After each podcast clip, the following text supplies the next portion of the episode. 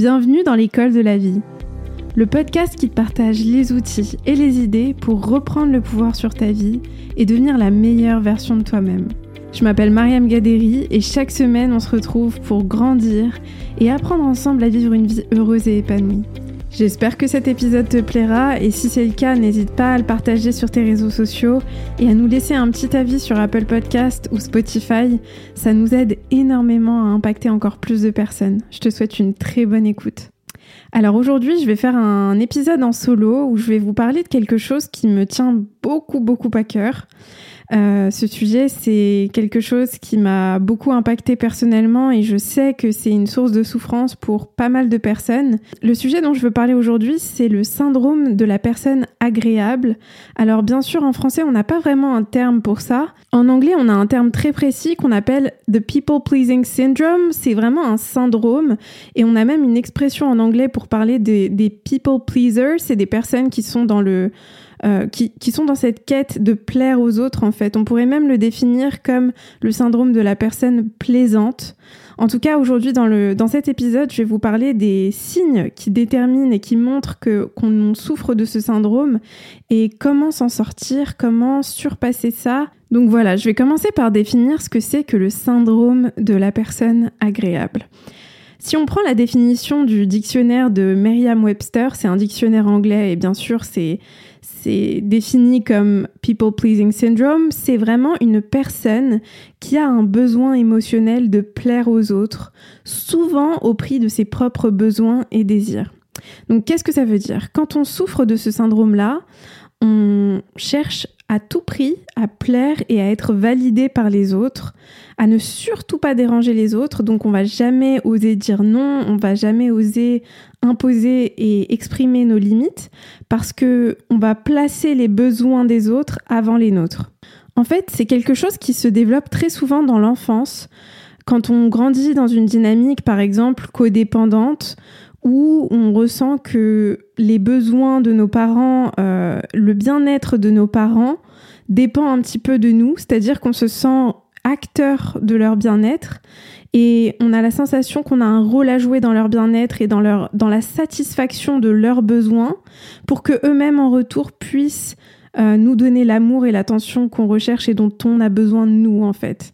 Donc il y a une dynamique un peu codépendante qui se développe sans bien sûr s'en rendre compte. C'est pas un, un, développement conscient qui se passe, mais en fait ce qui va se passer c'est que on va avoir la sensation que on va avoir un petit peu le rôle de gardien de la paix, par exemple, avec un de nos parents ou avec les deux. On va avoir un rôle important, on va prendre des responsabilités pour aider nos parents à un très très jeune âge et on va un petit peu mettre de côté nos propres besoins dans le sens où on va vraiment avoir tellement besoin que nos parents soient fonctionnels, entre guillemets, et qu'ils puissent s'occuper de nous, qu'on va vraiment mettre leurs besoins en priorité. Alors ça se passe pas toujours comme ça, il y a différentes dynamiques et il faut pas prendre cet exemple comme euh, comme l'exemple absolu, ça peut se développer de différentes manières, mais ce qu'il faut comprendre c'est qu'à un moment donné dans notre enfance, on a internalisé le message que nos besoins n'étaient pas si importants que ça, que nos besoins n'étaient pas euh, la priorité et qu'en fait finalement c'était les besoins des autres qui devaient passer avant les nôtres pour que on puisse recevoir l'amour et l'attention dont on avait besoin. C'est très simple, quand on est enfant, on a besoin d'amour, on a besoin d'attention. Pas que, pendant l'enfance, même pendant l'adolescence, tout au long de notre développement et de notre croissance, on a besoin de l'amour, de l'attention, de la validation de nos parents. On a besoin de se sentir important à leurs yeux. Et malheureusement, parfois, sans s'en rendre compte, et c'est vraiment le but, c'est pas de blâmer euh, nos parents et de dire c'est à cause d'eux qu'on a ça ou qu'on a ci, mais c'est juste simplement, premièrement, de, de mettre en lumière la façon dont, dont ce syndrome se développe et comment est-ce que ça se comment est-ce que ça se manifeste, pourquoi, etc. Donc à un moment donné, on a eu cette, euh, on, on, a vraiment internalisé et interprété ce message-là, et donc on a pris l'habitude de chercher à satisfaire les besoins des personnes à l'extérieur de nous-mêmes avant les nôtres, parce que on a compris qu'en fait c'était comme ça indirectement qu'on pourrait euh, avoir un sentiment de sécurité, de réconfort, paix aussi, parce que quand on grandit dans un foyer un petit peu chaotique, on va chercher la paix, on va chercher à, trouver un sentiment de, de calme, de sérénité. Et donc parfois, sans s'en rendre compte, eh ben, on va prendre un rôle qui n'est pas le nôtre et qu'on ne devrait pas prendre, mais qui va nous pousser à mettre les besoins des autres avant les nôtres. Et en fait, c'est quelque chose qu'on va beaucoup répéter euh, à l'âge adulte, c'est-à-dire qu'on va vraiment, ça va devenir un automatisme, un, un pattern chez nous, où on va sans cesse dire oui à tout, on va vraiment mettre les besoins des autres en priorité, on va beaucoup s'effacer on va très rarement exprimer nos besoins à nous, on va très rarement mettre des limites. Et c'est quelque chose qui fait énormément souffrir parce que dans ce processus-là, on s'abandonne soi-même. Et c'est quelque chose de très douloureux intérieurement et qu'on ne va pas forcément conscientiser, on va pas forcément se rendre compte qu'on s'est abandonné nous-mêmes et qu'on est en train d'ignorer nos propres besoins, qu'on est en train en fait de se négliger nous-mêmes.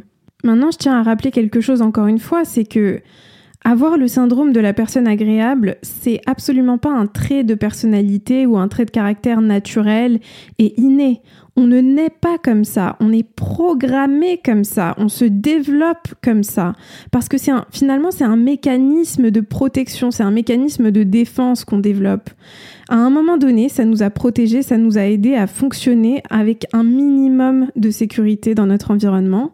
Donc ça a eu une utilité pour nous. Le problème, c'est que quand on perpétue ce schéma-là, on va finalement finir par en souffrir. On va se, on va s'abandonner et s'oublier dans le processus. Et je reprécise à nouveau que le but, c'est pas de blâmer qui que ce soit ou de dire oh, c'est la faute des parents, ils nous ont fait grandir de cette façon, euh, il y a eu un programme qui s'est développé en nous à cause de ça. Non, euh, il faut comprendre que on a tous des schémas différents, on a tous des mécanismes de protection différents et le but c'est pas de blâmer ou de dire que c'est la faute de qui que ce soit. Le but c'est simplement d'en prendre conscience pour pouvoir justement changer et surpasser ça et puis s'en libérer en fait. Maintenant, je vais vous donner quelques signes qui vont vous aider à déterminer si vous souffrez du syndrome de la personne agréable. Le premier signe, c'est que quand on souffre de ce syndrome-là, on se sent souvent coupable quand on dit non et quand on met des limites aux autres. Pourquoi?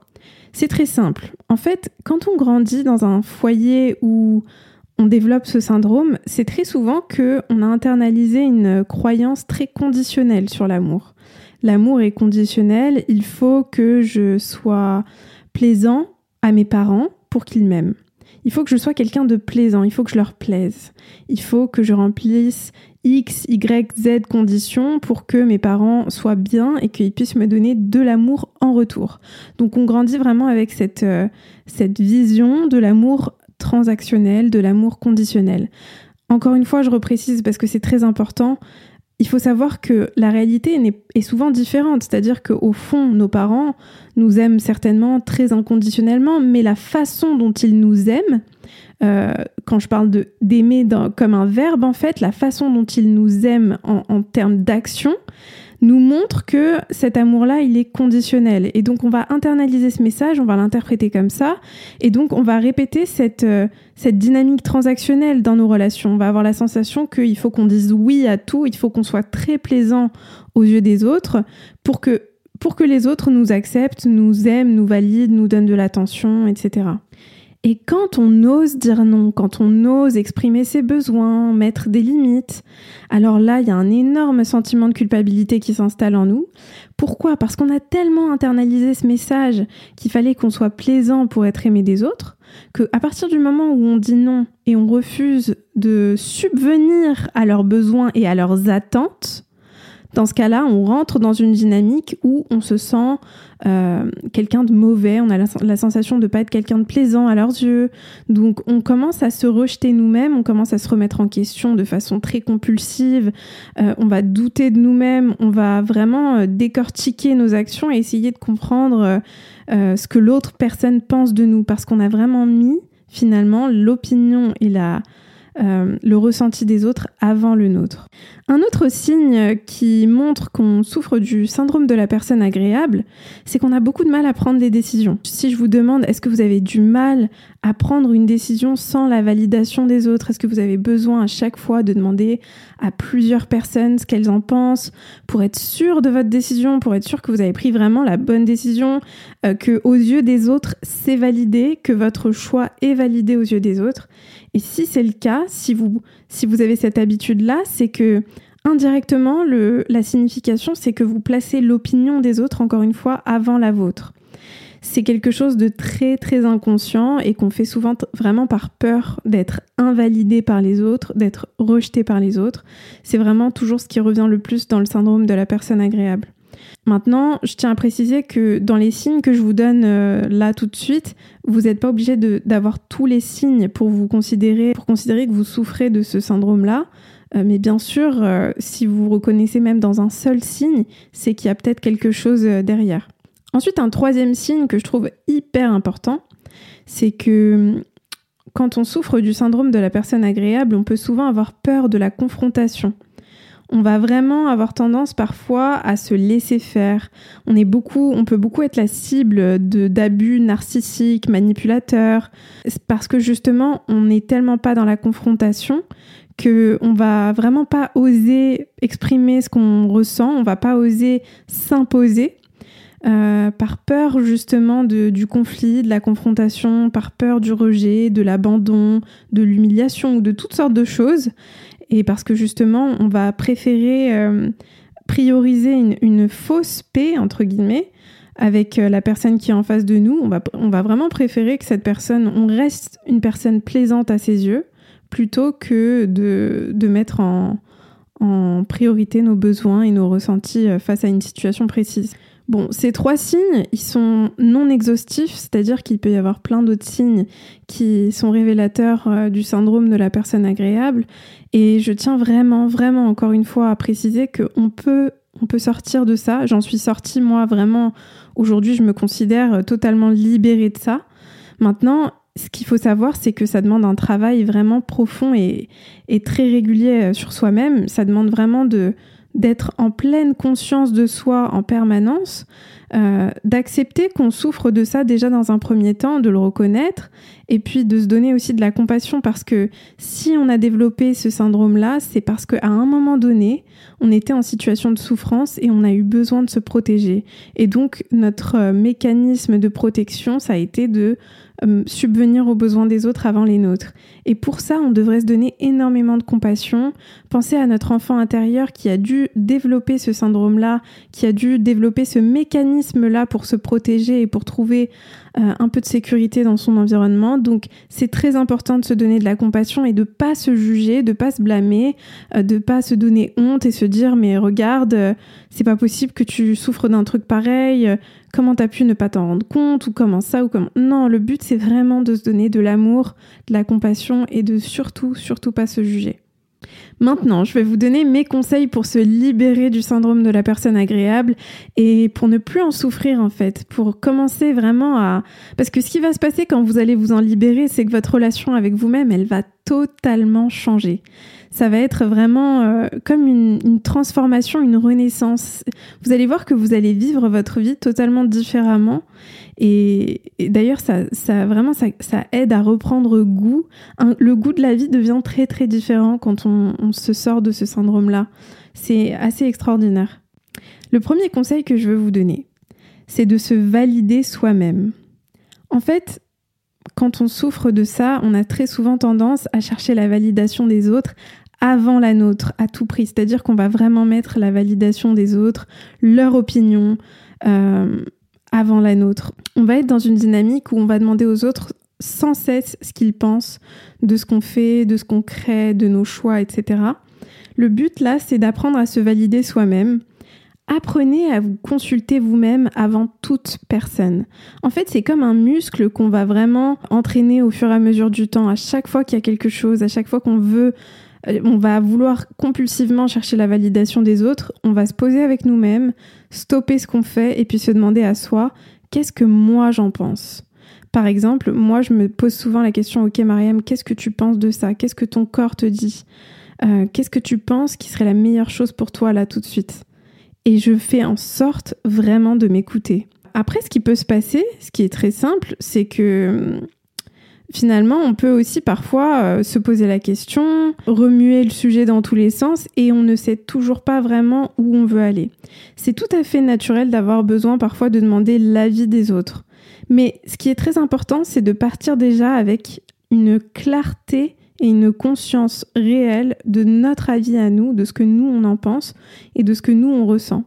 Parce que si on ne fait pas ça et si on va directement vers les autres pour aller chercher leur validation par rapport à nos décisions, ça veut dire que finalement, c'est l'avis des autres qui compte le plus avant le nôtre.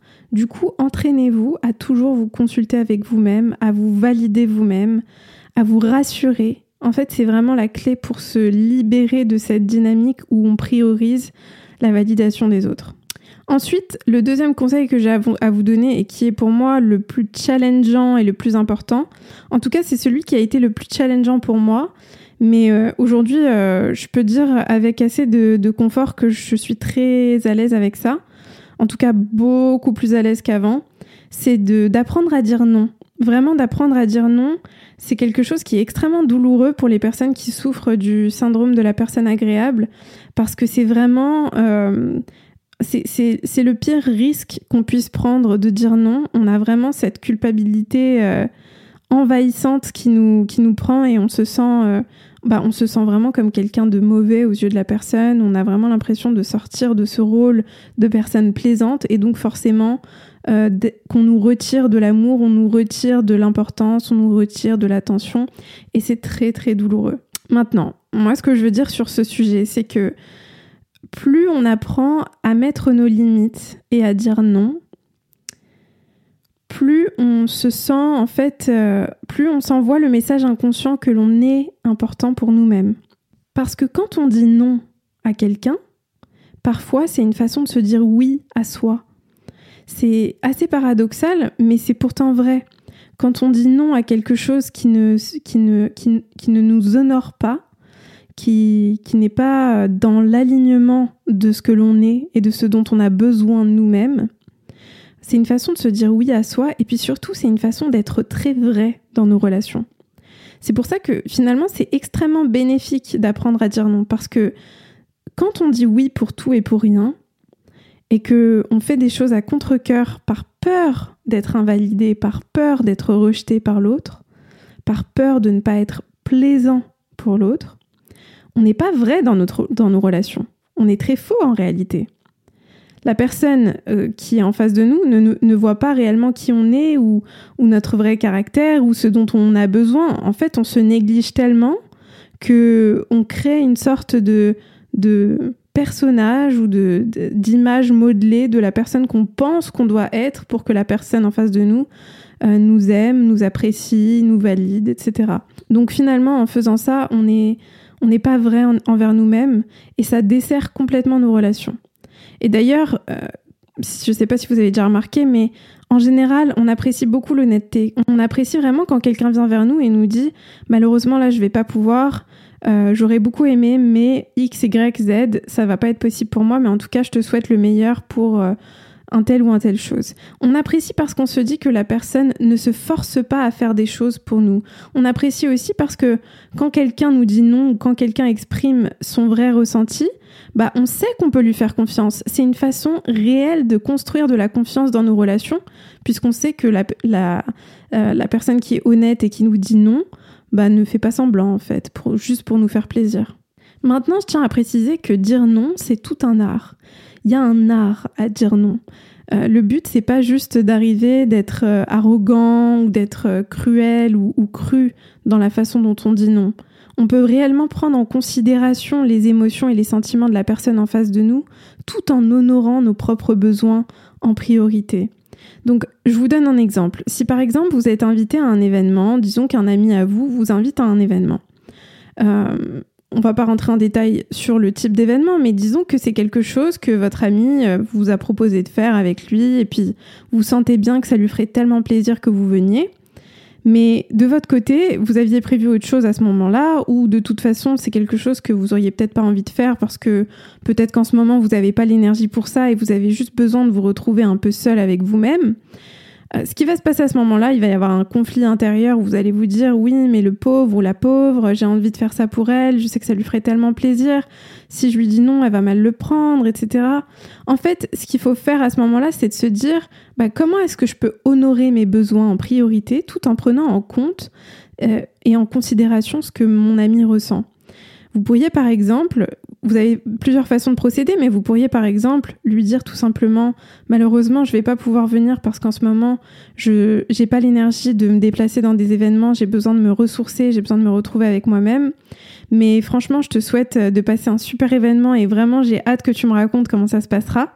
Vous voyez, quand vous lui dites ça, vous prenez en considération euh, l'importance que ça a pour cette personne et en même temps, vous êtes vraiment dans... dans vous, vous honorez vos propres besoins. Et ça, c'est une belle façon de dire non. Ensuite, dans un second temps, ce que vous pouvez faire, c'est que vous pouvez lui proposer une alternative. Vous pouvez très bien lui dire, en tout cas, moi, ça me ferait tellement plaisir qu'on organise quelque chose à un tel moment, euh, parce qu'à ce moment-là, ce sera plus simple pour moi et tu pourras me dire si ça te, si ça te convient. Une autre astuce que je veux vous donner pour apprendre à dire non et pour vous entraîner euh, dans ce processus, c'est apprenez à laisser un petit temps de latence dans vos réponses. C'est-à-dire que si vous êtes face à quelqu'un et que la personne vous, vous propose quelque chose, au lieu d'avoir cette, euh, cette impulsion de répondre tout de suite oui, et puis ensuite, je sais ce que c'est quand on rentre chez soi ou quand on est tout seul, on se dit mais pourquoi j'ai accepté, pourquoi j'ai dit oui? Euh, comment je vais m'en sortir maintenant, etc. En fait, apprenez à laisser un petit temps de latence. Vous pourriez très bien dire, par exemple, ah bah merci de m'avoir invité, ça me fait trop plaisir. Laisse-moi revenir vers toi parce que je suis pas sûre encore de ce que j'ai prévu à ce moment-là, mais je reviendrai vers toi très vite. Ça, c'est une façon de répondre qui vous laisse le temps de, réfléchir, de prioriser vos besoins, de savoir si vous pouvez vous présenter ou non à cette personne euh, et vraiment avec, euh, avec le cœur. Est-ce que vous pouvez vraiment de tout cœur vous présenter à cette personne ou est-ce que vous avez d'autres choses qui sont prioritaires pour vous? Et si vous, vous déterminez que d'autres choses sont prioritaires, vous pouvez revenir vers elle en lui disant malheureusement je vais pas pouvoir venir, mais je te souhaite euh, X, Y, Z. En tout cas, le but, c'est vraiment de se laisser le temps de réfléchir avant de donner une réponse. Et ça, c'est hyper important. Ensuite, un troisième conseil que je veux vous donner qui est extrêmement important euh, de mon point de vue, c'est de s'entraîner à arrêter de s'excuser de façon compulsive. On a très souvent tendance à beaucoup s'excuser quand on souffre du syndrome de la personne agréable, parce qu'en fait, c'est très simple. On, se sent défaillant quand on dit non, quand on, ne, quand on ne subvient pas aux besoins des autres, on se sent défaillant, on se sent on se sent en erreur en fait, ce qui est assez intéressant. Mais ce que ça fait à notre inconscient et ce que ça, crée en nous-mêmes, c'est extrêmement destructeur parce que quand on s'excuse pour tout et pour rien, et ne vous méprenez pas, euh, pour moi c'est très important de s'excuser et de reconnaître ses erreurs quand on a réellement fait une erreur, quand on a réellement mal agi, quand il y a eu une erreur concrète. Mais là, je parle de s'excuser compulsivement à partir du moment où on dit non à quelque chose, où on met nos limites, on exprime nos besoins, on va très souvent s'excuser. Euh, par exemple, dans l'exemple de tout à l'heure, si je disais non à mon ami qui m'a proposé un événement, je pourrais très bien m'excuser et lui dire je suis désolée mais ça va pas être possible, etc. C'est quelque chose qu'on fait très très très compulsivement. Mais ce que ça fait à notre inconscient, c'est qu'on s'envoie le message qu'on fait une erreur, que c'est une erreur de prioriser nos besoins. Si je m'excuse parce que j'ai dit non, si je m'excuse parce que j'ai priorisé mes besoins, inconsciemment, qu'est-ce que ça veut dire? Ça veut dire que c'est mal, c'est une erreur de prioriser mes besoins. Donc ça, c'est quelque chose de très très important sur lequel il faut travailler. Entraînez-vous à chaque fois que vous avez l'opportunité d'exprimer vos besoins, vos limites et de dire non. Entraînez-vous à ne pas vous excuser quand c'est pas nécessaire. Entraînez-vous à remercier la personne. En fait, il faut remplacer les excuses par un merci. Merci de m'avoir invité, je suis reconnaissante pour ton invitation. Malheureusement, voilà, il faut quand même être dans la compassion, mais le but c'est de ne pas s'excuser compulsivement pour tout et pour rien. Ensuite, un dernier petit conseil que je veux vous donner, parce que euh, je veux pas non plus vous accabler de trop de choses, mais un dernier petit conseil qui est très très important, c'est de s'éloigner des personnes qui renforcent une dynamique toxique. C'est-à-dire, il y a des personnes qui vont renforcer ce syndrome de la personne agréable. Pourquoi Parce qu'ils ne vont pas respecter nos limites. Ils vont pas respecter et prendre en considération nos besoins. C'est-à-dire, à partir du moment où on va dire non, à partir du moment où on va mettre nos limites, ces personnes-là vont nous faire culpabiliser encore plus. Mais pourquoi? Mais c'était important pour moi, mais ça, mais si. Ça, c'est extrêmement nocif puisque même si la personne qui le fait n'a pas forcément de mauvaises intentions, mais c'est assez nocif parce que ça renforce ce sentiment de culpabilité et ça nous pousse encore plus à être dans la, plaisance avec les autres, de plaire aux autres euh, au prix de nous-mêmes, au prix de nos propres besoins et de, de ce dont nous, on a besoin. Donc c'est très important quand vous faites un petit peu un... Vous, revoyez un peu vos fréquentations, les gens qui sont proches de vous, parce que à chaque fois je le dis, mais c'est tellement important de faire attention et de, de s'entourer des bonnes personnes. Ça a un impact phénoménal sur notre vie, sur notre confiance en nous, sur la façon dont on va dont on va s'épanouir et se développer personnellement. Donc réfléchissez un petit peu à vos relations et demandez-vous est-ce que ces personnes-là, est-ce que cette personne en particulier, est-ce que cette personne respecte mes besoins? Est-ce qu'elle est me pousse à honorer mes besoins, à prendre soin de moi? Ou est-ce qu'elle me pousse plutôt à culpabiliser, à avoir honte de moi-même quand je, quand je m'exprime et quand je mets mes limites? Donc voilà, ça c'est très important. Je voulais vraiment vous parler de ce sujet aujourd'hui parce que c'est quelque chose qui me qui est très important pour moi. Moi, j'en ai souffert pendant des années et j'arrivais pas à dire non, j'arrivais pas à me à me mettre en priorité en fait finalement. Et aujourd'hui, je me sens vraiment vraiment libérée de ça. J'arrive à dire non même sur l'instant avec euh, les personnes quand elles me proposent quelque chose qui ne qui n'est pas en alignement avec moi-même. Et ça libère parce qu'on se rend compte qu'on vit notre vie de façon très authentique quand on sort de ce schéma-là. On est beaucoup plus vrai dans nos relations et puis on se rend compte aussi que les personnes qui ne respectent pas nos besoins et nos limites n'ont pas vraiment leur place dans notre vie. Et c'est pas nous qui perdons finalement. Donc c'est pas en fait euh, le but de la vie c'est pas de plaire à tout le monde. Le but c'est aussi de de s'honorer soi-même et d'être vrai, en fait, de vivre une vie vraie et authentique et réelle. Et voilà, j'espère que cet épisode de podcast vous a plu, j'espère qu'il vous a vraiment euh, éveillé et, et qui vous a aidé à prendre conscience de certaines choses. Si c'est le cas, n'hésitez pas à me faire un petit retour sur euh, les réseaux sociaux. Vous savez que j'adore quand vous me faites un retour euh, sur Instagram. Je lis vos messages. Vraiment, ça me ça m'aide beaucoup même à m'améliorer. Donc, si vous avez des retours, des feedbacks, n'hésitez surtout pas. Et puis, comme d'habitude, je vous envoie plein d'amour.